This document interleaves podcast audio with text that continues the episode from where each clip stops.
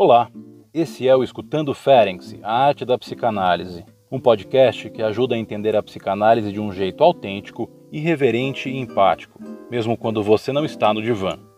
Com episódios semanais, diferentes analistas do Grupo Brasileiro de Pesquisa Sandor Ferenc apresentam e discutem o pensamento desse ilustre pioneiro da psicanálise. Coloque seus fones de ouvido e seja bem-vindo.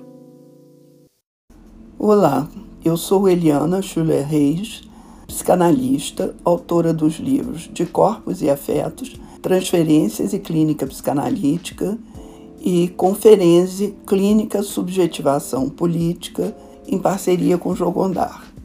Sou membro do Espaço Brasileiro de Estudos Psicanalíticos do Rio de Janeiro e do Grupo Brasileiro de Pesquisas Sandorferense. O tema que vou trazer hoje para vocês surge em um texto de Ferenzi de 1912 intitulado Sintomas Transitórios no Decorrer de uma Psicanálise, que se encontra no volume 1 das Obras Completas. Apesar desse texto ser bem do início da obra de Ferenzi e não ser considerado um dos grandes textos, foi apontado por Freud em 1923, na comemoração dos 50 anos de Ferenzi, como uma comunicação de aguda observação clínica. Na verdade, esse tema se estende por inúmeros textos muito simples e curtos, em geral bem descritivos, publicados entre os anos de 1913 a 1923. Esses pequenos escritos encontram-se principalmente no volume 2 e alguns poucos no volume 3 das obras completas. Vamos ver alguns títulos. Um sintoma transitório, a posição do paciente durante o tratamento. Os gases intestinais, privilégio dos adultos. Mãos envergonhadas. Esfregar os olhos, substituto do onanismo. Dois símbolos típicos fecais e infantis. Agitação em fim de sessão de análise. Um provérbio erótico anal. O silêncio é de ouro.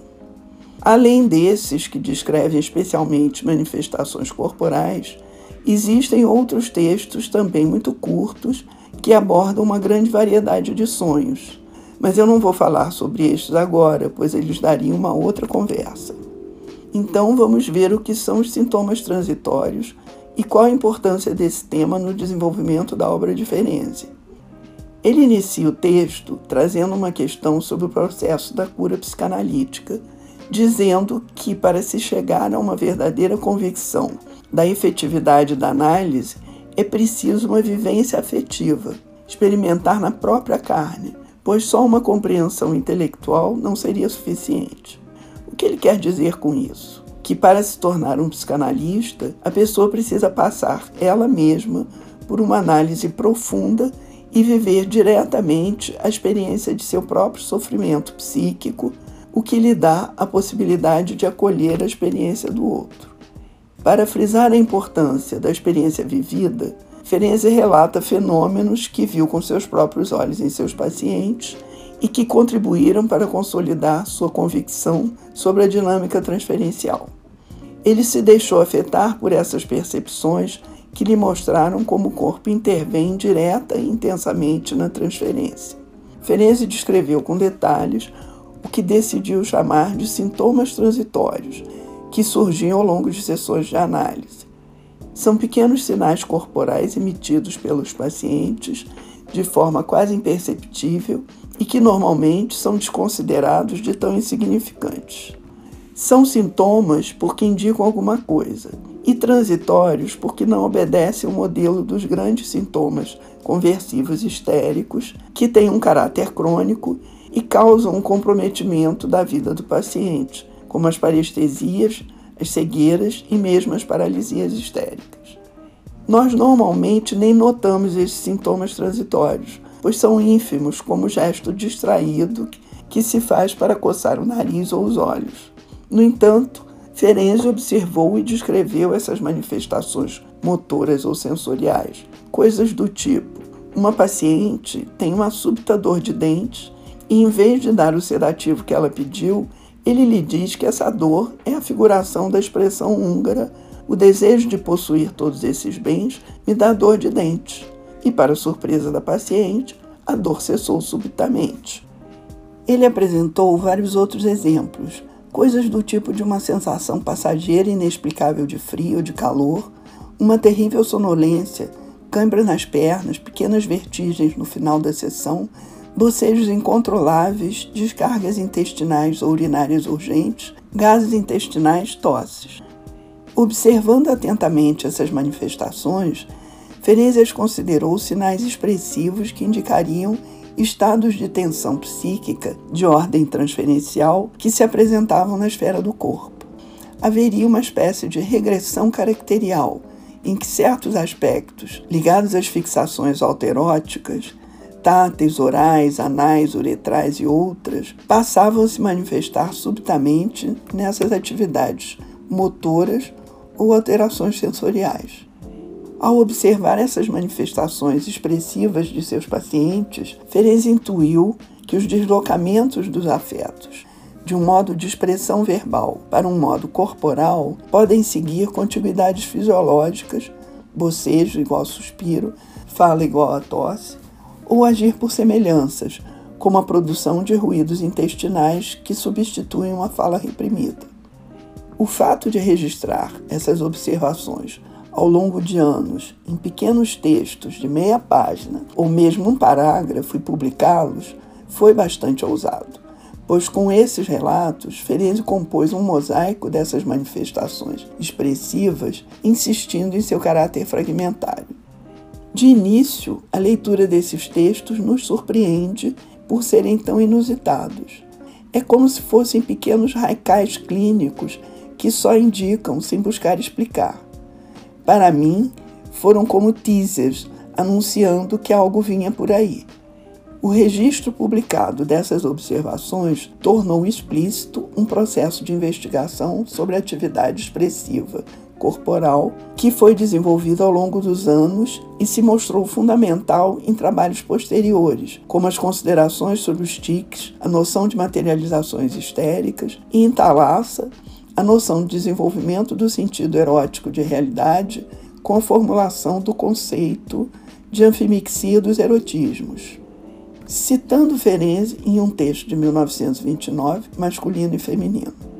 A boca, os orifícios de excreção, a superfície da pele, a atividade dos olhos e dos músculos, etc., são utilizados pela criança como meios de autossatisfação que durante muito tempo não recebem nenhuma organização tangível, sendo os alterotismos ainda anárquicos. Mais tarde, as tendências para o prazer agrupam-se em torno de certos focos. É pela chamada organização oral e sádico-anal que o desenvolvimento começa a sair de sua anterior anarquia. Ferenc considerava que cada parte do corpo poderia permanecer autônoma em sua atividade, gozando infinitamente do prazer de órgão, e essa fruição somente será abandonada na medida em que se é impulsionado por uma solicitação maior, vinda em parte do próprio corpo, quando esse se articula com o mundo à medida em que suas capacidades perceptivas e motoras vão se tornando mais complexas e conduzem ao processo de anfimixia dos erotismos. Para entender um pouco mais o que seria anfimixia, vou me reportar ao livro Le Transfert de Michel Nerot, onde ele caracteriza a transferência sob duas rubricas. Primeiro, num modo extrínseco, quando há um deslocamento de energias para o interior do eu em direção ao objeto, e segundo, no modo intrínseco, quando os deslocamentos se fazem utilizando o próprio corpo como território. O processo de anfimixia seria um exemplo de transferência intrínseca. Pela anfimixia, os investimentos eróticos de prazer de órgão são transferidos de uma zona erogenizada para outra em vias de erogenização.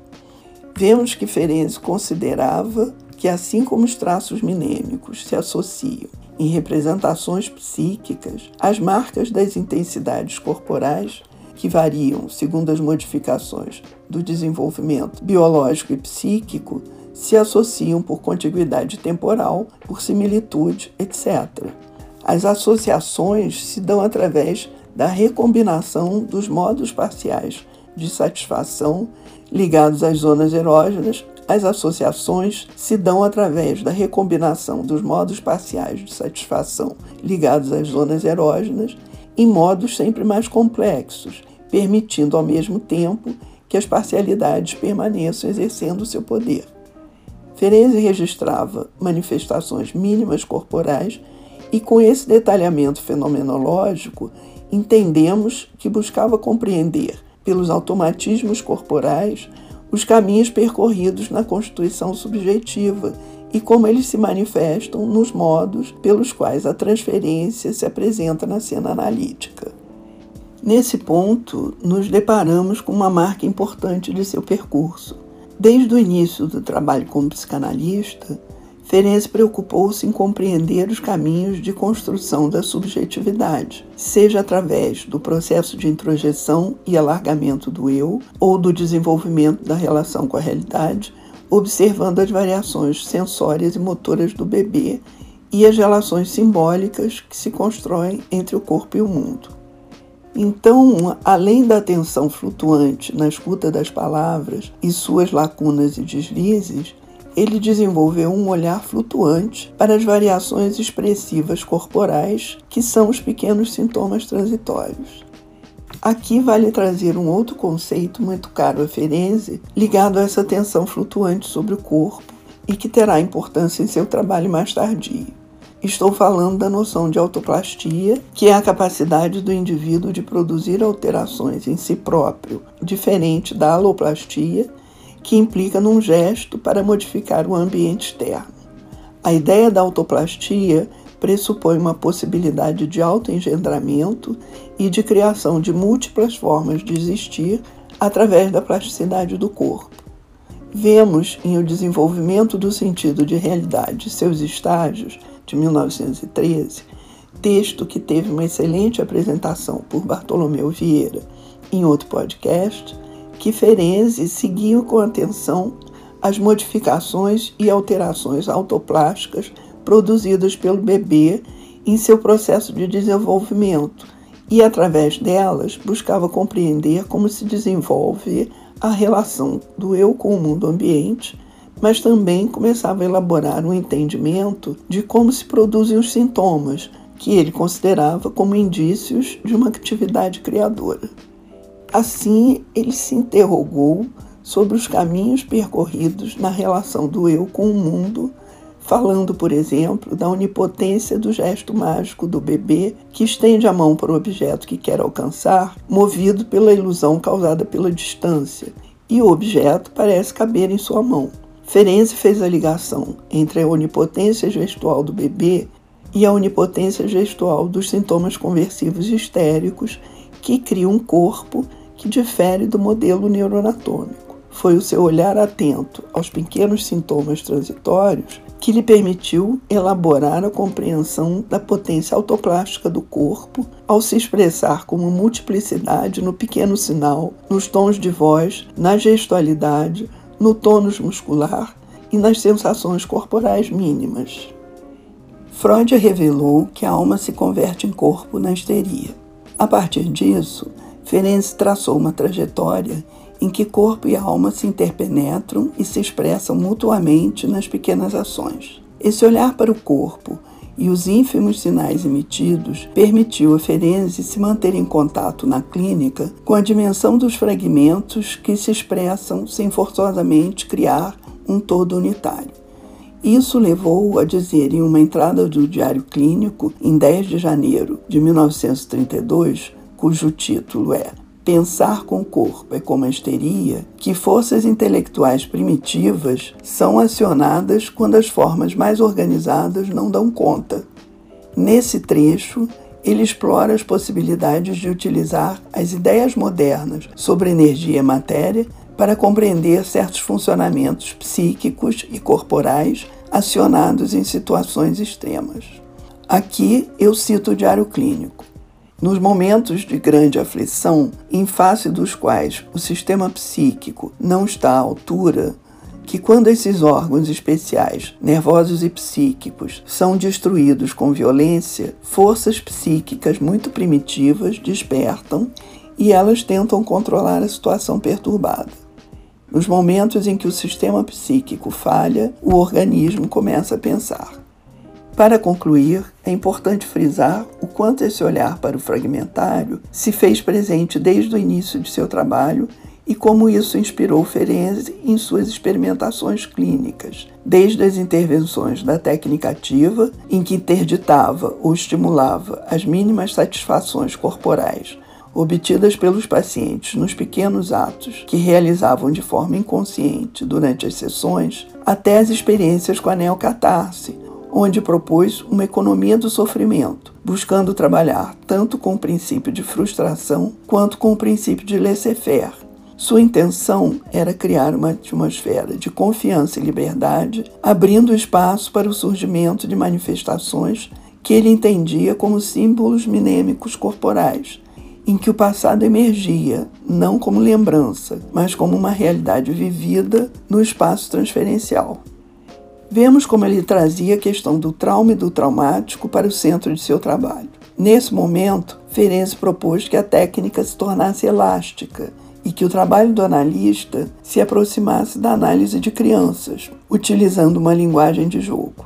Ele imaginou o analista como aquele boneco João Teimoso, que pode ser balançado de um lado para o outro, pode até ser derrubado, mas que sempre volta à sua posição junto ao paciente. Assim, Ferenczi sugeriu que o analista prestasse atenção às manifestações do infantil no adulto, que vemos acontecer nos pequenos gestos, alterações nas posturas do corpo, nas súbitas mudanças da tonalidade da voz, etc. Estando nessa disposição receptiva, o analista se deixa contagiar, tornando-se disponível para falar com a criança que se faz presente. Bom, meus amigos, nós ficamos por aqui. Agradeço muito por sua escuta Lembrando que o projeto Escutando Ferenze, Arte da Psicanálise, lança um novo podcast toda sexta-feira. Continue nos acompanhando nessa aventura.